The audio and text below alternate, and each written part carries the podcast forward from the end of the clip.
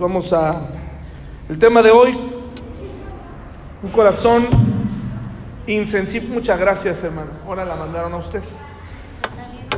A ver qué pasó, ¿verdad? Gracias. Corazón insensible, un corazón insensible. Un corazón endurecido. ¿Alguna vez han escuchado hablar de eso? Hay una enfermedad eh, transmitida por un pequeño insecto que no sé si han escuchado hablar de él, se llama Chagas. Es un, me parece que en Sudamérica, en Centroamérica, en algunos lugares así, tal vez en algunas zonas de México, eh, eh, pues pica y al picar hace que el corazón se vaya endureciendo. Se va endureciendo hasta que deja de funcionar. Entonces eso es algo muy, muy triste, muy feo. Entonces todos tenemos un conocimiento de lo que significa un corazón endurecido, ¿no? Todos tenemos esa idea en mente, sabemos qué es en la parte espiritual, ¿verdad? Entonces, vamos a 2 Timoteo 3 del 1 al 5, por favor. Segunda a Timoteo. Una de las cosas que he aprendido desde que llegamos aquí es que estos vecinos son como una comunidad. Entonces, inmediatamente se comunican.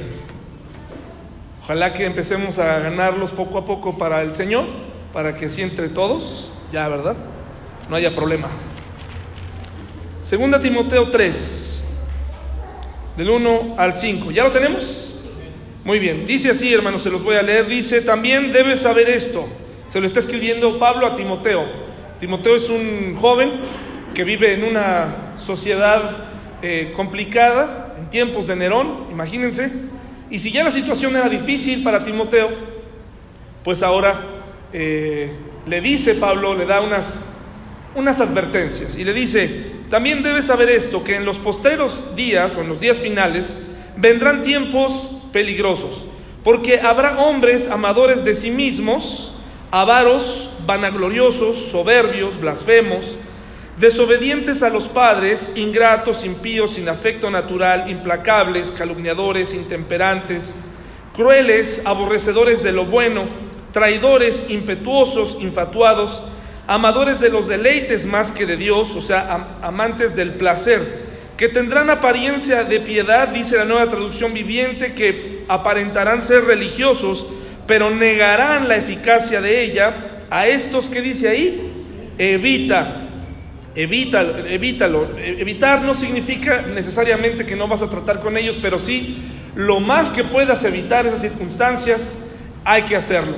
Eh, no sé si alguna vez se han visto envueltos en alguna conversación donde nos estamos, eh, eh, estamos conversando acerca de la, de la, de la vida, de, los momentos del país.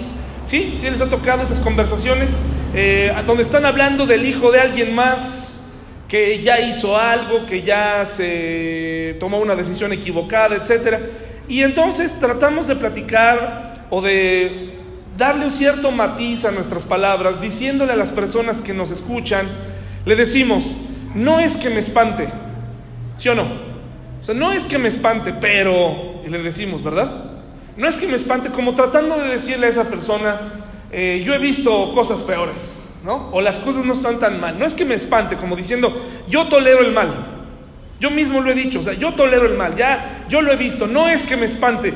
Pero creo que de acuerdo a esta advertencia que le está diciendo a Timoteo, la próxima vez que Timoteo estuviera en una conversación, en algún café, en algún sitio con sus amigos, en algún, en algún lugar, hablando de la sociedad en la que vivía, yo creo que Timoteo no pudo haber dicho jamás, es que no me espanta.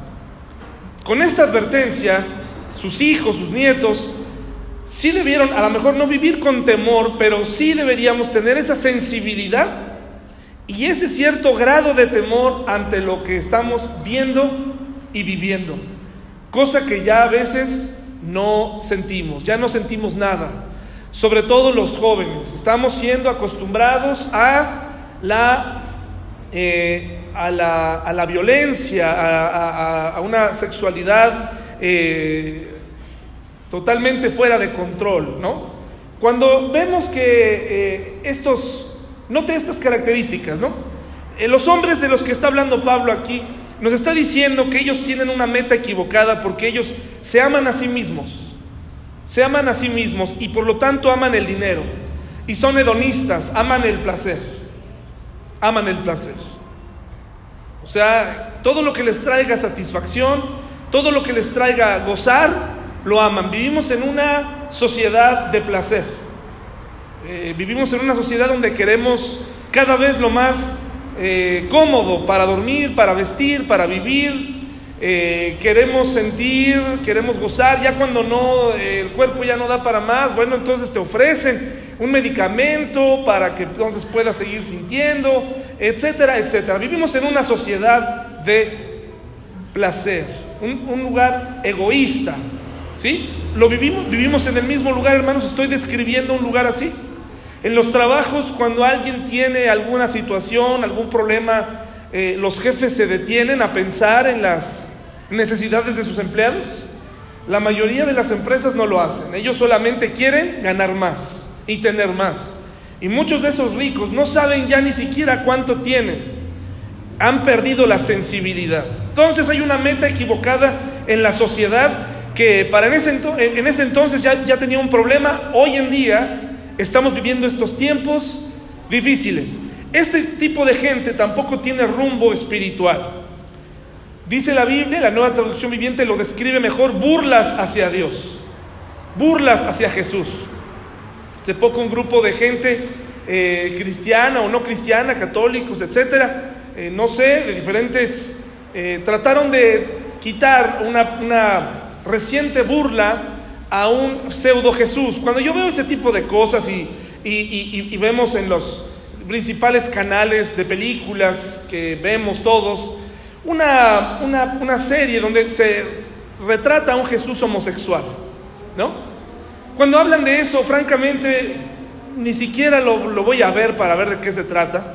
Me he salido de algunas películas, pero en otro sentido, tampoco ese es el Jesús de la Biblia. ¿Sí me explico, hermanos?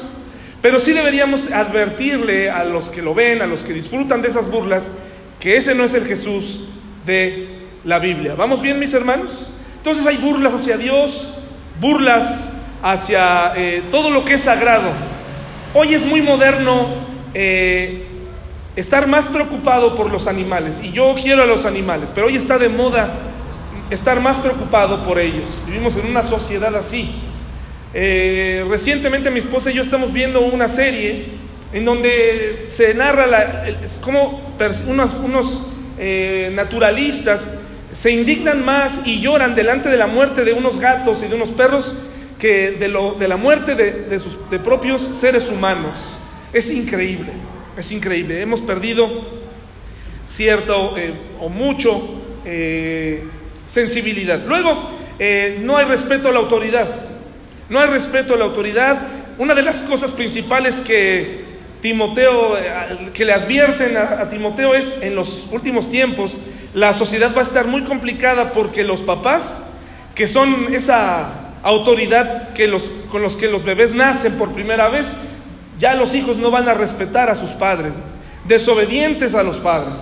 Una de las cosas que tenemos que enseñarles a nuestros hijos es a obedecer tienen que obedecer. Si, si nosotros no nos imponemos en esa parte, entonces ellos no van a respetar a ninguna autoridad. muchos profesores, mucha, en mi época, pues sí, hacíamos relajo, hacíamos cosas así, pero ahora ya se va más allá. Se retrata a los profesores, se hacen stickers o estampas de su cara y se publican en, en este, eh, por WhatsApp, se burlan de los profesores, etcétera, etcétera. Ya no hay un respeto por la autoridad. Tampoco hay respeto a otros. Crueles, la sociedad en la que vivimos es cruel. Eh, desde pequeños los niños eh, son enseñados a ser crueles porque al papá le da risa que su hijo sea cruel con otros niños o con él mismo le da risa y se convierten en hijos complicados. Hace poco hablando con un académico, una persona que sabe más sobre el tema, me decía que se le ha cargado mucho la, mano a la familia, ¿no? Que casi todos los problemas están en la familia. Y él daba una postura interesante, decía que no solamente es la familia, sino es el estado eh, fallido en el que vivimos, dice él. Yo creo que la Biblia, hermanos, eh, la base de la, familia, de la sociedad, pues es la familia.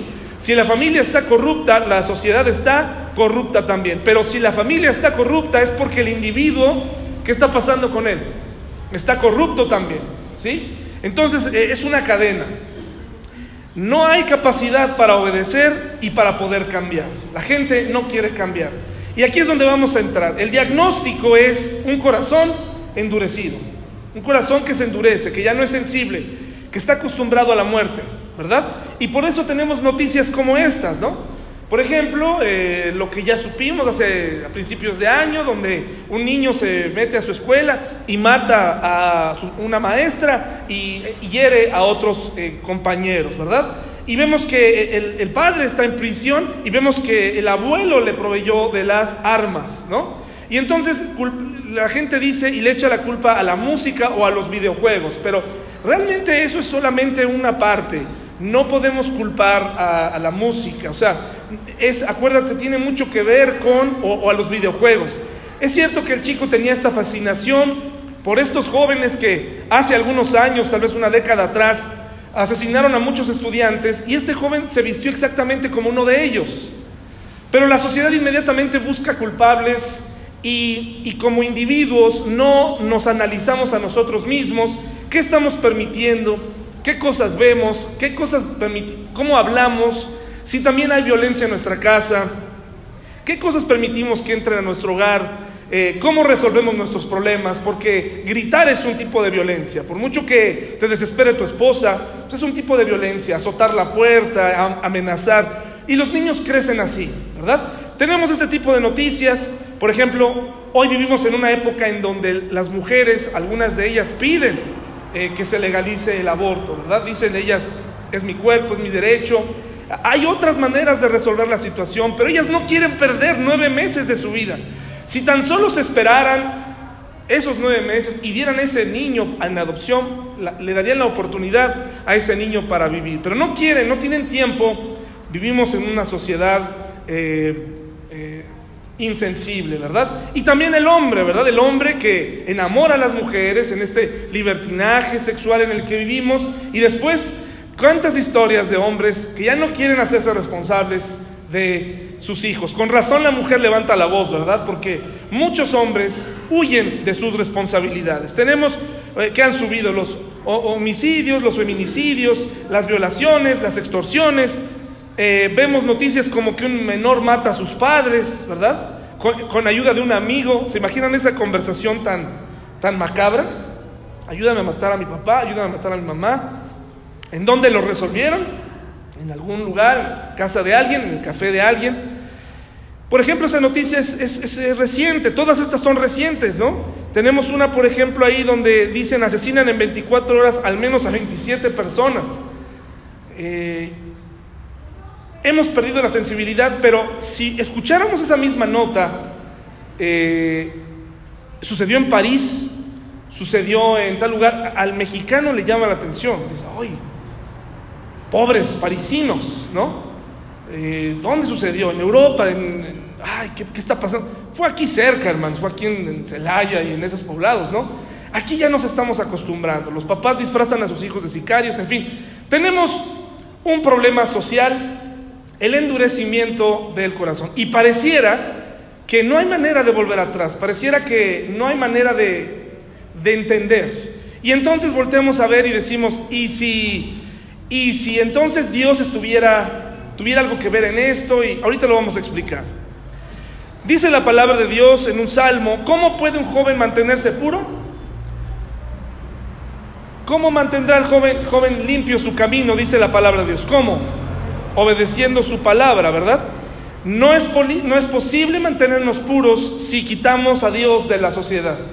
Si quitamos a Dios de tu familia, de la sociedad, de, lo espiritual, no es posible. Eh, es una tensa calma. Si tú no tienes a Dios en tu casa, es cuestión de tiempo.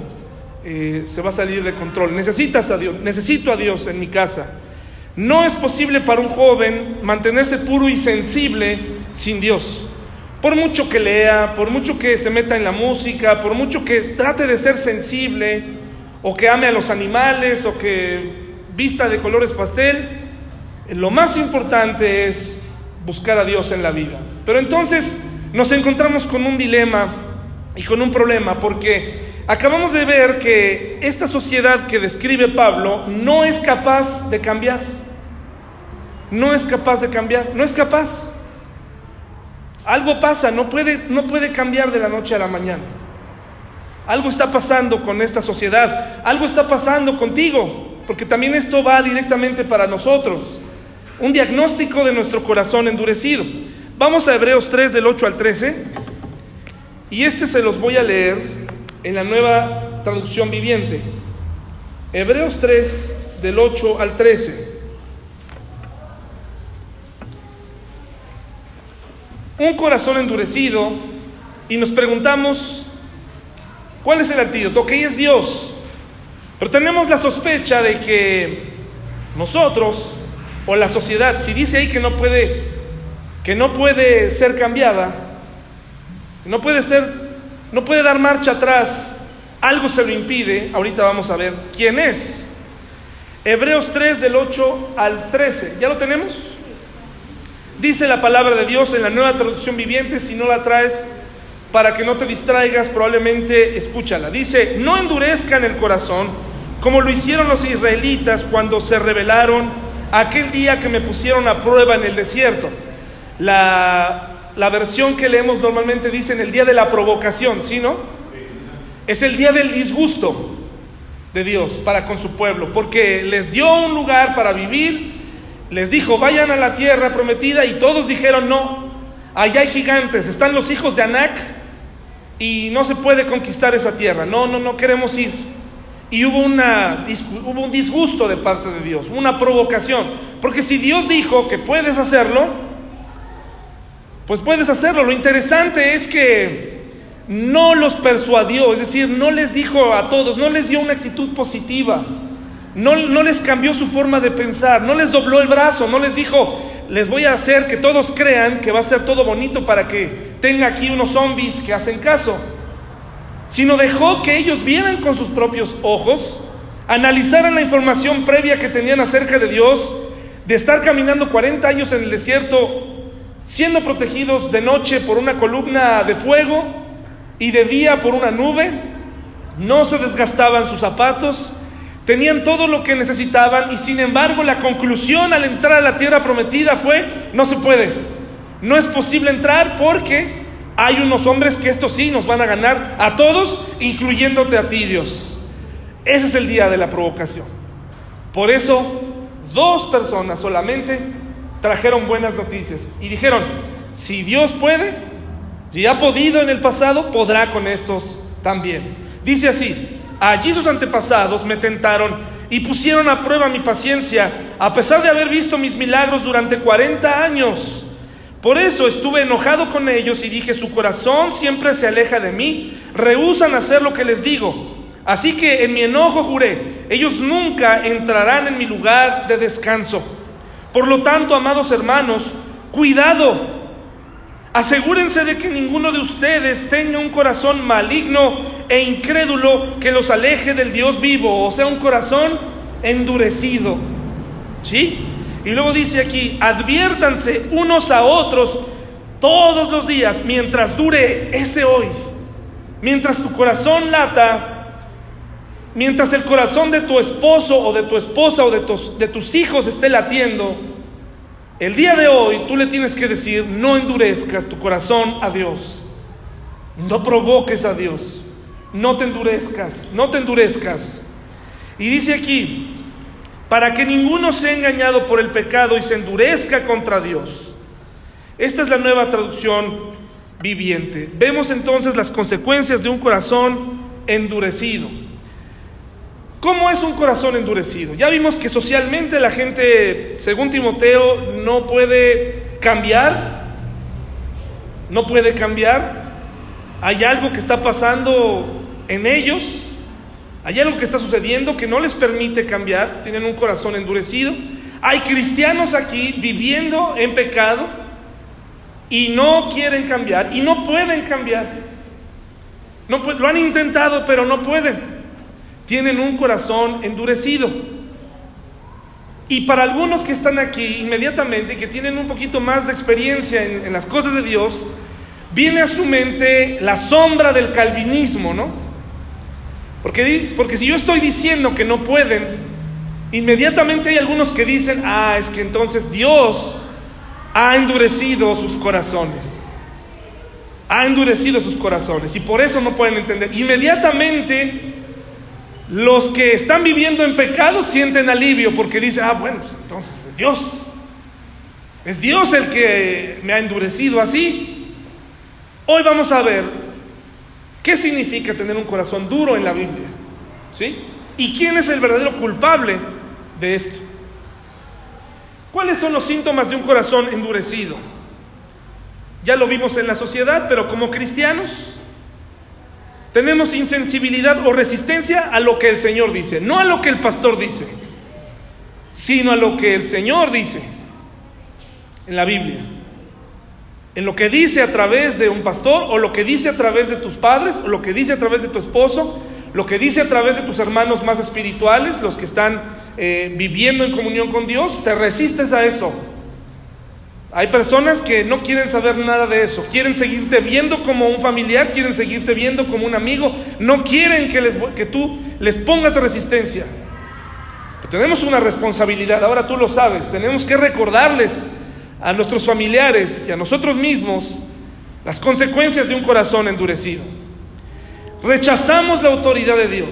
Cuando tenemos un corazón duro, rechazamos la autoridad de Dios y por lo tanto desobedecemos y hacemos lo que bien nos parece. Justificamos nuestra conducta pecaminosa diciendo no fue tan grave. Las cosas no están tan mal, no es para tanto. Matizamos, diluimos el mensaje porque creemos que el cristianismo es una serie de normas y reglas muy rígidas. Por lo tanto, no van con nuestra forma de vida o la que hemos adoptado últimamente. Y entonces empezamos a justificar le echamos la culpa a nuestra esposa de nuestras caídas, le echamos la culpa al pastor que no nos enseña bien, le echamos la culpa a la situación del país, a la situación económica, en fin. Pero aquí el punto es, justificamos la conducta pecaminosa. El cristiano sabe en el fondo que está viviendo mal porque ha conocido la escritura, se lo han dicho, lo han repetido, muchos de nosotros hemos crecido con ella, así que no es necesario que nos digan qué está bien y qué está mal, ya lo sabemos. Pero lo que sí empezamos a descubrir es que con el tiempo uno puede justificar ciertas acciones, ¿verdad? Porque somos humanos y por eso está justificado de vez en cuando mentir, eh, eh, desear a alguna hermana de, alguna, de otra persona, está justificado, ¿no? ¿Se acuerdan lo que hablamos la semana pasada? El hombre, el varón, tiene necesidades, ¿no? Tiene necesidades sexuales, ¿no? es una de las cosas que a veces le dicen a sus nuevas parejas, ¿no? Es que yo tengo necesidades y la otra mujer, pues dice, si este hombre con necesidades me quiere para suplir sus necesidades, pues entonces ya empezó mal el asunto, ¿no? Ya empezó mal porque entonces queremos a la otra persona para que supla nuestras necesidades. Los matrimonios no funcionan eh, porque no entramos a ellos deseando dar. Queremos que nos den. Tu esposo no cambia, primero tienes que cambiar tú, primero tienes que ser todo aquello que no fuiste. Es que ya lo fui, pues inténtalo de nuevo y hazlo y, y deleítate en Dios haciéndolo. Y de esa manera harás que tu esposo sea redarguido. El matrimonio fracasa y hay constante fracaso y constante lucha porque no nos damos cuenta que el que tiene que cambiar primero, ¿quién es? Soy yo. Tú puedes ver lo que él hace mal. Ya todos sabemos, incluso hasta los que no vivimos contigo, nos damos cuenta del problema que tiene tu esposo o tu esposa. Pero ahora lo que tú tienes que hacer es vivir de tal manera que no tenga pretexto. Tienes que ser una mujer virtuosa, un hombre virtuoso. Es que mi esposa es así, así pues entonces compórtate como un cristiano verdadero. El corazón endurecido tiene una preocupación por las cosas de este mundo, la carrera, las relaciones, los bienes materiales. Hay poco interés en los asuntos espirituales, hay una indiferencia por la lectura de la Biblia y la oración, hay una evasión de la adoración colectiva, no le ven sentido a venir a la iglesia, es desesperante para ellos, no les gusta. Y no les gusta tener comunión o contacto con otros creyentes. Esta es una de las síntomas de un corazón endurecido. No les voy a decir que levanten su mano si tienen este, algún síntoma. Pero mientras yo lo ponía, yo te quiero decir que sí. Yo, yo tengo algunos. Yo tengo algunos. Quiere decir que mi corazón ha comenzado a, entrar esta enfermedad. Es fácil tener un, corazón endurecido. Y te voy a decir por qué a mí es fácil endurecerme. Porque como predico cada domingo y tengo que abrir la Biblia, entonces a veces digo, pues, pues ya, ¿no? Yo tengo una tarjeta Premier con Dios. Tengo una tarjeta de puntos. Entonces los uso cuando quiero pecar, ¿no? Le digo a Dios, vale, pues tómate unos de mis puntos que tengo ahí. Hermanos, Dios no nos debe nada a los pastores. Dios no nos debe nada, ¿eh? No nos debe absolutamente nada. Dios, dice su palabra, no es deudor de nadie, incluyendo a los pastores. Las prestaciones que Dios nos ha dado son día a día. Él nos ama, Él nos cuida, nos protege, pero no somos superiores a nadie. Es importante analizar, hermanos, qué tipo de síntomas tenemos aquí. Ahora, vamos a entrar en un tema de esos apasionantes y espero explicárselos bien. Durante los últimos siglos el calvinismo ha abarcado el mundo cristiano. Para el mundo cristiano, eh, para cierto grupo de cristianos, que no es mi intención atacar, pero sí que es importante que sepan cómo pensamos, ellos le dicen al mundo, cuando se trata de cosas sin explicación, como por ejemplo por qué los niños mueren, o por qué hay niños con hambre, o por qué hay versículos como los que vamos a estudiar ahorita, que Dios dice la palabra, dice su palabra, Dios endureció el corazón del faraón. Y si el corazón del faraón estaba endurecido, iba, por lo tanto, iba a endurecerse eh, toda la nación, porque mientras él no se humillara, todo, todo el pueblo, los que estaban con él, se iban a endurecer. Entonces, entonces ellos dicen, no somos nadie ni nada para cuestionar si Dios quiere endurecer o no el corazón del faraón. Y yo sé que a muchos de ustedes estos versículos les causan una explosión en la cabeza. ¿A cuántos les hace un poco de, de, como de curiosidad o de molestia en su corazón? O como que dices, ay, esto no, como que no va. Cuando lees esta parte que dice en Éxodo, miren, vayan allá por favor, Éxodo, Éxodo 7 por favor. Y estás muy contento, acabas de leer Génesis, ya para estas fechas debes estar entrando en Éxodo, ya estás por ahí. Ya estás contento porque ya entraste a Éxodo, ¿verdad? Ya en los años pasados te habías quedado en Génesis, pero ahora ya entraste. Y entonces entras aquí y si estás leyendo la Biblia atentamente, te vas a dar cuenta en Éxodo 7:3 que Dios va a levantar a un libertador y, lo va, y lo va a librar de un enemigo muy grande, con mucho poder, que los tenía como esclavos. Y de pronto vemos a Dios, nuestro héroe, decir una de las cosas tal vez más polémicas y más difíciles de entender. El calvinista, el que cree en la predestinación, entiende esto como, pues así es y ya. No puede ser. Esto no puede ser. Este versículo debe tener otra explicación. Esta serie de versículos deben tener otra explicación. ¿Por qué se endurece el corazón de un individuo? Dije individuo o individuo, ya me parezco a Cantinflas, ¿verdad? Dice el versículo 3, ya lo tenemos, y yo endureceré el corazón de Faraón y multiplicaré en la tierra de Egipto mis señales y mis maravillas. Solamente por saber a cuántos les ha causado ciertas preguntas este versículo. ¿Pudiera levantar su mano, por favor? Todos los demás están bien. Entonces vamos a cerrar la Biblia.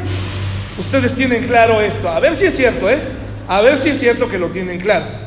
Yo sé que algunos de ustedes dicen pues, que si, si Dios lo quiso hacer, pues ya déjaselo a Dios. No necesariamente, porque esto va, esta es tu manera, esto va a marcar la manera en cómo piensas de aquí en adelante. Dice el versículo 3, y yo endureceré el corazón de Faraón y multiplicaré en la tierra de Egipto mis señales y mis maravillas. Ahora el versículo 13. Y el corazón de Faraón se endureció y no los escuchó como Jehová, ¿qué? Lo había dicho. 9.12, mis hermanos, por favor, 9.12. Pero Jehová endureció el corazón de Faraón y no los oyó como Jehová lo había dicho. ¿A quién? A Moisés. 10.1. Jehová dijo a Moisés, entra en la presencia de Faraón porque yo he endurecido su corazón y el corazón de sus siervos para mostrar entre ellos estas mis señales. 20, versículo 20. Versículo 20, hermanos. Pero Jehová endureció el corazón de Faraón y éste no dejó ir a los hijos de Israel. 27, por favor. Pero Jehová endureció el corazón de Faraón y no quiso dejarlos ir. 11.10, mis hermanos, 11.10. Y Moisés y Aarón hicieron todos estos prodigios delante de Faraón, pues Jehová había endurecido el corazón de Faraón y no envió a los hijos de Israel fuera de su país. 14.4, por favor. 14.4.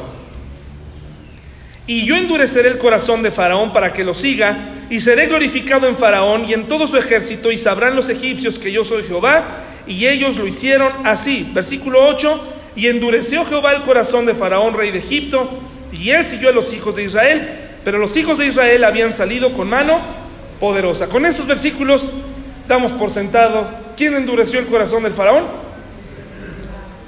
Y entonces, en este momento tenemos, estaríamos a punto de concluir, hay ocasiones en las que Dios endurece el corazón de la gente y por eso ese pecador no puede venir a Él. Por eso ese pecador no puede cambiar.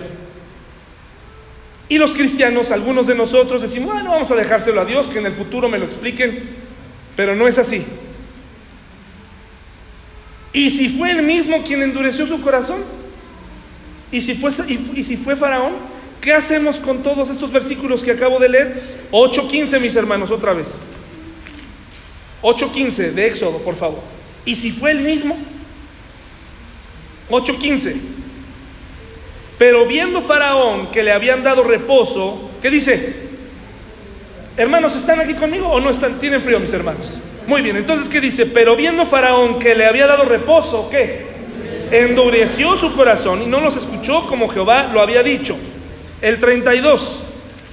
32. Mas Faraón, ¿qué dice? Aún esta vez su corazón y no dejó ir al pueblo. 934. Y viendo Faraón que la lluvia había cesado y el granizo y los truenos se, obstinó, se obstinó en pecar, ¿y qué pasó? 10.3, por favor.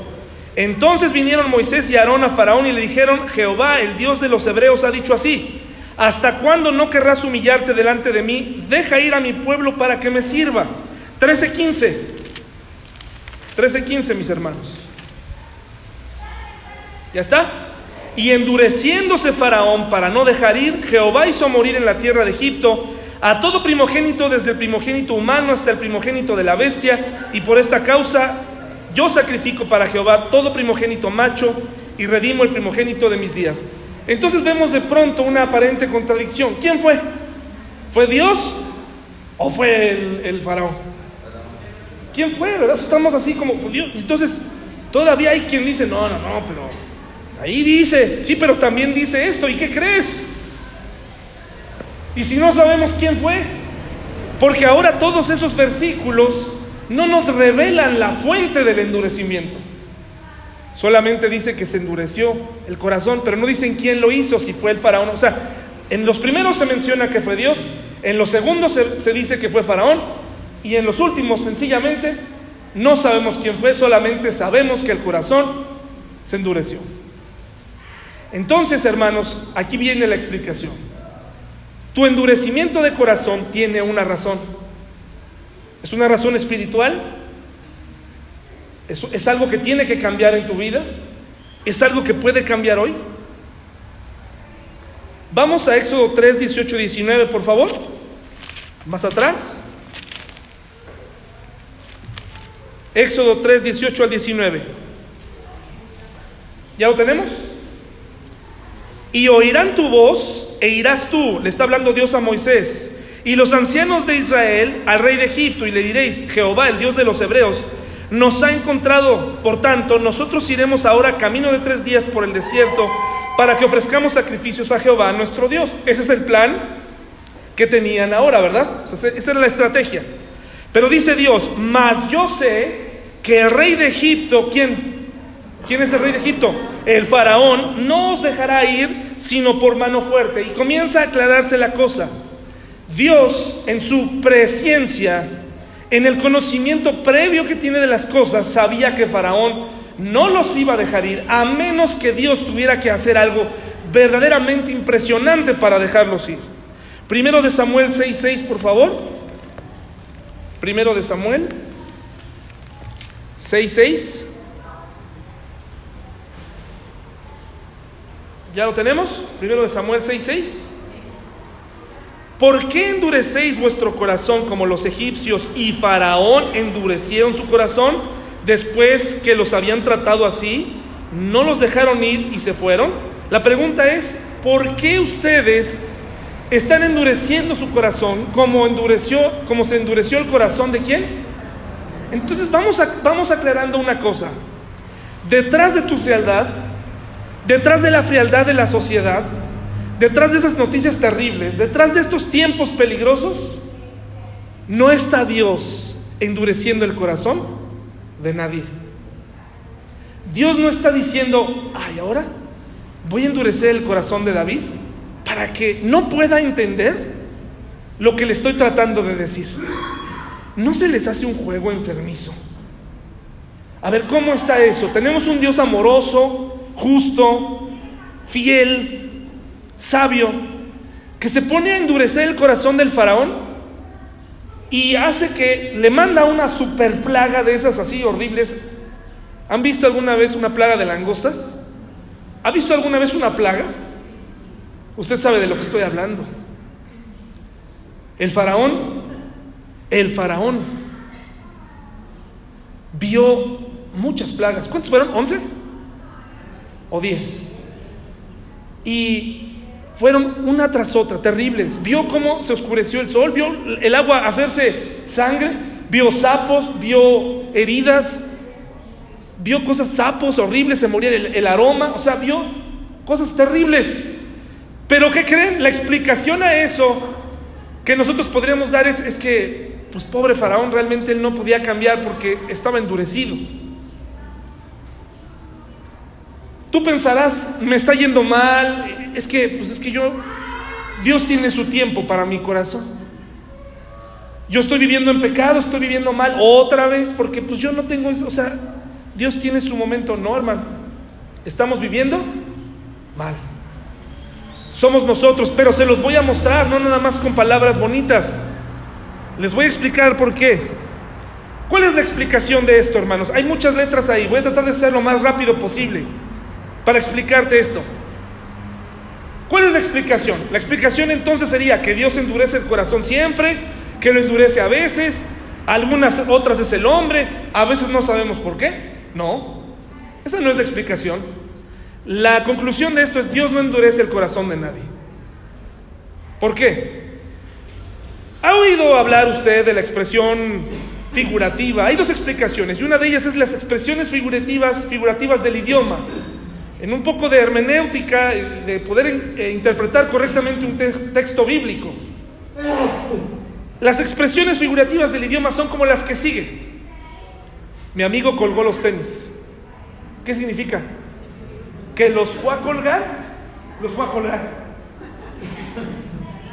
¿Sí significa eso o no, hermanos? No. Significa que pudo haber que muerto. Significa que se pudo haber retirado de lo que hacía. Por ejemplo, me mandaron a freír espárragos. Me fui, tomé agua y freí espárragos. Así cuando te cortó tu novia, cuando tu ahora esposa te mandó a freír espárragos, fuiste a freír espárragos. ¿Así es? No. ¿Qué tal cuando alguien nos dice, te andas haciendo tonto? Y tú le contestas, no, ¿verdad? No, ¿verdad?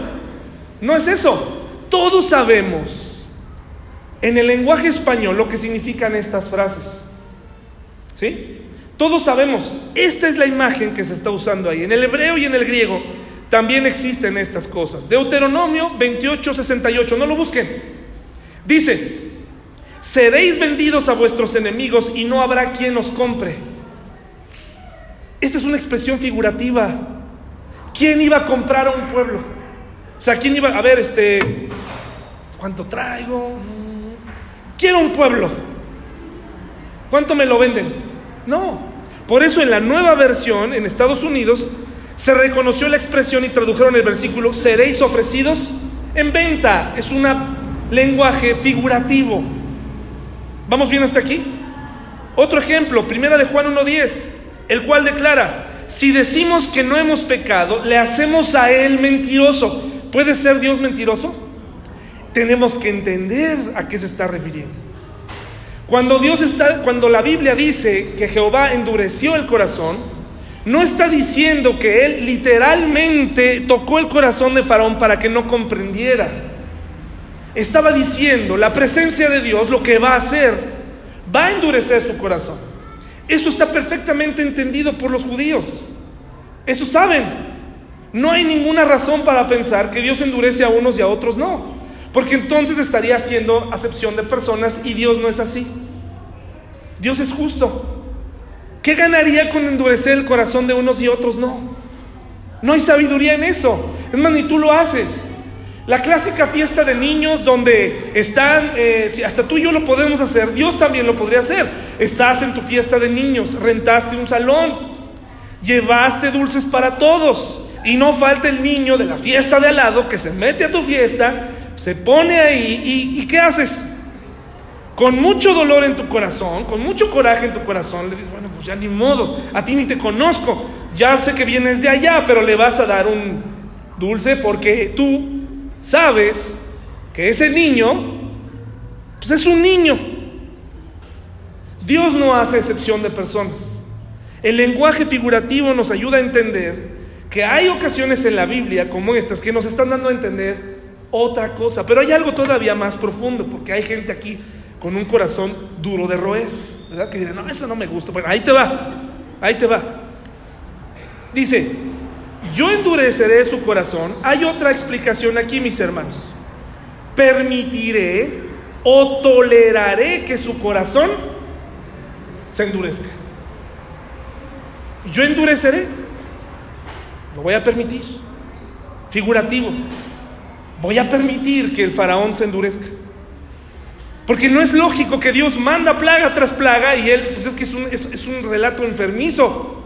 Es un relato que dice, bueno, pero pues Señor, pues, ¿para qué le mandas tantas si, no, si tú mismo le endureciste? ¿Verdad? Dios no es así. Acuérdense que el faraón se creía Dios. Acuérdense que el faraón se creía Dios. El problema del corazón endurecido es que tú te crees más. Llegamos a creernos más de lo que somos. Y ahí comienza el, endurecimiento del corazón. ¿Sí? Ahora, mis hermanos, ahí hay otra explicación, nos la vamos a, nos la vamos a pasar. Pero por ejemplo, ahí dice en Jeremías, en el centro del texto, ay, ay, Jehová Dios, verdaderamente en gran manera has engañado a este pueblo. ¿Dios engaña a alguien, hermanos? No, está diciendo, toleró que esos profetas paganos engañaran a su pueblo. Dios lo permitió. Cuando dice en el Nuevo Testamento que, los, que Dios los entregó a pasiones, no quiere decir que Dios los, los puso afuera del burdel. Los dejó que ellos vivieran de acuerdo a su voluntad, a lo que ellos, a su libre albedrío. ¿Vamos bien? Los verbos activos pueden expresar permiso y no la acción directa de un, de un texto bíblico. ¿Vamos bien? Hay otra cosa, hay otra cosa tremenda. Una cosa que aprendí es la metonimia del sujeto. Metonimia del sujeto. Ah, qué académico me siento, hermanos. Metonimia, metonimia del sujeto. Hechos 1, del 18, 18 y 19, hermanos, por favor. Hechos 1. No saben, cuando estaba preparando esto, qué alivio sentí en mi corazón. Eh, fortaleció mi vida, me, ayudó mucho porque a veces tenemos la escritura pero no sabemos bien cómo leerla y cómo interpretar ciertos pasajes complicados. Hechos 1 del 18 y 19. ¿Ya lo tenemos?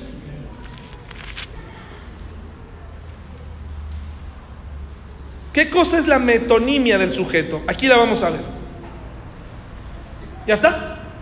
Este pues está hablando de Judas Iscariote, con el salario de su iniquidad, adquirió un campo y cayendo de cabeza se reventó por la mitad y todas sus entrañas se derramaron. Y fue notorio a todos los habitantes de Jerusalén, de tal manera que aquel campo se llama en su propia lengua Aseldama, que quiere decir campo de sangre. Nos está narrando del día en el que Judas Iscariote entrega al Señor, recibe las monedas de plata. Pero la escritura de los evangelios no va, si tú lees este texto así, no va con la lectura de los evangelios. Porque aquí nos está diciendo, si lo interpretamos mal, que fue a comprar qué? Una propiedad. O sea, él recibió, si lo leemos así, no conoces los evangelios, él recibió lo que le pagaron, sus 30 piezas de plata, y fue a la notaría pública y dijo, a ver, véndeme ese terreno que está allá. Todo eso en la noche, todo eso ahí en un momento que él tuvo, él lo hizo y luego se fue a ahorcar. Los evangelios dicen que inmediatamente él les devolvió, o sea, ¿qué hizo con ese dinero? Se los aventó. Entonces, ¿por qué la Biblia dice que compró con esto? ¿Por qué? Porque ese dinero quedó maldito. La influencia de lo que hizo hizo que los propios sacerdotes compraran con el salario que le dieron con las monedas que, él obtuvo, con ese salario, comprara un terreno. La metonimia del, del, sujeto significa que no necesariamente, aunque se mencione el sujeto, el sujeto lo hizo, sino su influencia. ¿Vamos bien hasta aquí? Su influencia. Su influencia. Judas no compró ese terreno, lo compró el dinero que él dejó. ¿Vamos bien? Eso es la metonimia del sujeto. Hay otra hermosa, Hechos 16, 14, mis hermanos. Hechos 16, 14. Hechos 16, 14. ¿Ya lo tenemos? ¿Por qué es importante saber esto? Porque cuando lees ahora sabiendo esto, sabes que no fue el faraón, perdón, no fue Dios el que endureció el corazón fue la influencia, las cosas que Dios estaba haciendo, lo que, lo que él lo que estaba provocando el endurecimiento del faraón. Por ejemplo, si tú tienes a alguien, siempre pongo este ejemplo, en mi mente queda claro, no sé si a ustedes les, les sirva, pero cuando tú recibes algo de alguien que no te cae bien, en muchas ocasiones provoca lo contrario a lo que esa persona busca. ¿Sí o no? Yo he visto mujeres que reciben flores que en vez de decir gracias, ¿qué dicen? ¿Por qué me das flores? No, ¿por qué me trae flores este? ¿No? Hasta el nombre le quitan. ¿Y este qué se cree? ¿Qué, ¿Este qué quiere conmigo? ¿No? ¿Qué quiere? La relación cuando tenemos un padrastro y, un, un, pequeño que crece con alguien que no es su padre, el niño en algún momento llega a sentir esto. ¿Por qué me abrazas? ¿Por qué me das regalos? No me gustan. No te acerques. Eso es lo que está pasando, es la influencia, lo que hace que se endurezca. No necesariamente él, sino lo que está haciendo indirectamente. Dice Hechos 16, 14, hermanos, ¿ya está? Entonces una mujer llamada Lidia, vendedora de qué? De púrpura de la ciudad de Teatira que adoraba a Dios, estaba oyendo. Por favor, fíjese en el texto. La mujer no estaba en su casa. No estaba en su casa así quieta, haciendo limpieza o algo más. ¿Qué estaba haciendo, la, estaba haciendo Lidia? Estaba ahí, pero estaba escuchando, ¿no? Dice, estaba oyendo. Estaba donde Pablo estaba hablando, ¿sí o no? Haciendo negocio ahí, como lo hacía, pero a la vez estaba oyendo lo que ocurría. Un milagro hubiera sido que esta mujer estuviera en cierto lugar y que hubiera recibido un mensaje de parte de Dios ahí. Pero aquí lo que nos está dando a entender el versículo es justo esto. Dice así, que esta mujer que adoraba a Dios estaba oyendo y el Señor abrió el corazón de ella para que estuviese atenta, estuviese atenta a lo que Pablo nuevamente, a través de que se abrió el corazón de Lidia. ¿A través de quién? De su palabra. A través de su palabra. A través de su palabra. Fue, fue la palabra la que abrió el corazón. Es la influencia de Dios en su palabra. No estamos sacando a Dios, sencillamente estamos hablando y dándole el, adjetivo, el papel correspondiente al pasaje. Entonces vemos, mis hermanos, que quien abrió el corazón, la herramienta que utilizó fue la palabra. La conclusión a este endurecimiento social, a esta indiferencia espiritual que tú tienes, no se debe a Dios, se debe al pecado. Tu corazón está duro porque desde hace mucho no vienes a la iglesia o no, no estás abierto a escuchar con una actitud correcta.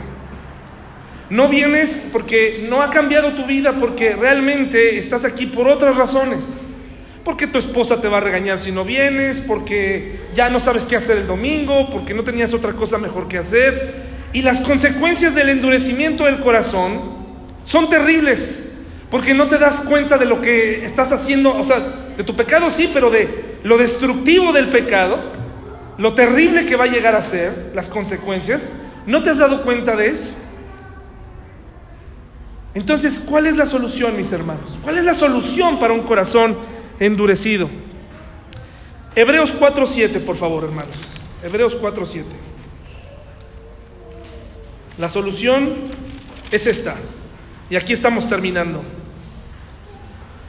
Después de haberles mostrado que Dios no endurece el corazón de nadie, en ningún lugar en la escritura, que Dios ha dejado que el hombre decida, porque así fue creado, fue creado para tomar decisiones. Y un hombre y una mujer que se toma de Dios tomará mejores decisiones. La invitación aquí hoy es, no es a que te conviertas en alguien perfecto, o es imposible hasta que Él no venga. Estaremos batallando con esto, pero hay algo aquí. Hay cosas en tu vida y en mi vida que nadie puede tocar.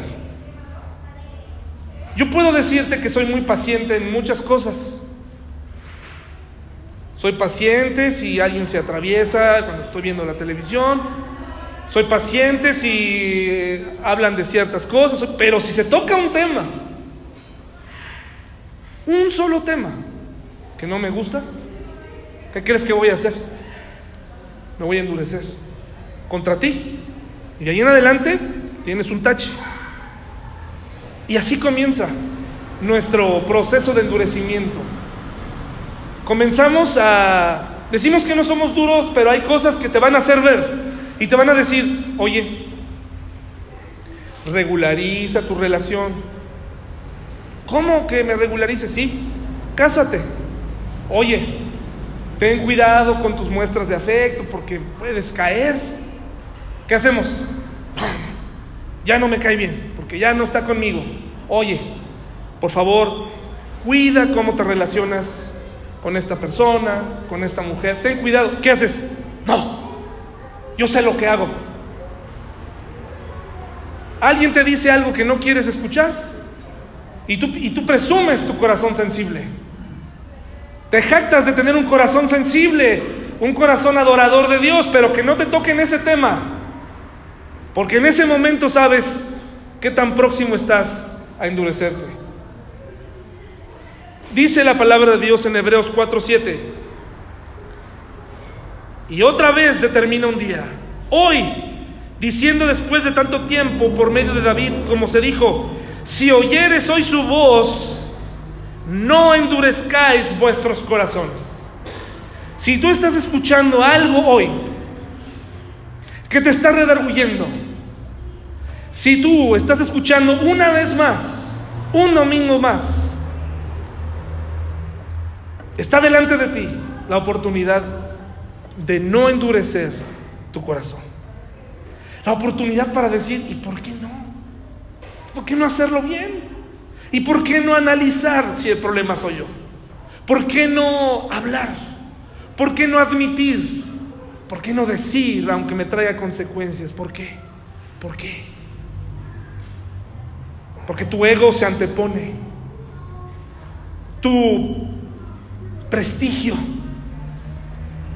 Tu supuesta reputación, que en muchas ocasiones la única que la ve bien eres tú. La mayoría somos incapaces de ver cómo vivimos. Sería bueno preguntarle a los demás, ¿verdad? Oye, ¿cómo me ves? No lo hacemos porque no nos gustaría que nuestro hijo, nuestra esposa, pues mira, ya, que, ya que me preguntas, pues ahí te va.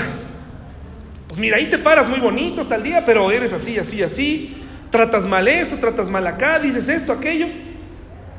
Y entonces te cierras. si estás oyendo nuevamente este mensaje, no endurezcas tu corazón. No endurezcas tu corazón. Pídele a Dios. Pídele a Dios esto. Es una buena señal. ¿Por dónde empiezo, Dios? ¿Por dónde empiezo a reparar? ¿Por dónde empiezo a resolver este enredo en el que me metí? ¿Por dónde empiezo? No me importa qué piensen los demás. A mí me importa lo que piense Dios. Voy a empezar de nuevo. Voy a empezar de cero. Este año, este mes, es el indicado no endurezcas tu corazón. Ya, ya, demostramos en ese pasaje tan usado para justificar tantas cosas que Dios no endureció tu corazón. Fuiste tú y fui yo, con mis decisiones y con mi modo de vivir. Es momento de romper este corazón duro y pedirle a Dios que lo cambie. Hay un camino de retorno ahí. Hay un camino de regreso, hay un camino y ese camino se llama ¿Sabes cómo se llama? Restauración. Y a la entrada de la restauración es como un parque de diversiones que no conoces. En el camino se te dará un mapa y se te va a acompañar. Es como, una, es como un viaje, más bien. Tendrás un guía que te puede ayudar a restaurar. Pero aceptar la ayuda de alguien más, para alguien que tiene un corazón duro, es terrible. ¿Cómo voy a aceptar? No, hombre, a mí que me vas a estar tú enseñando, está bien.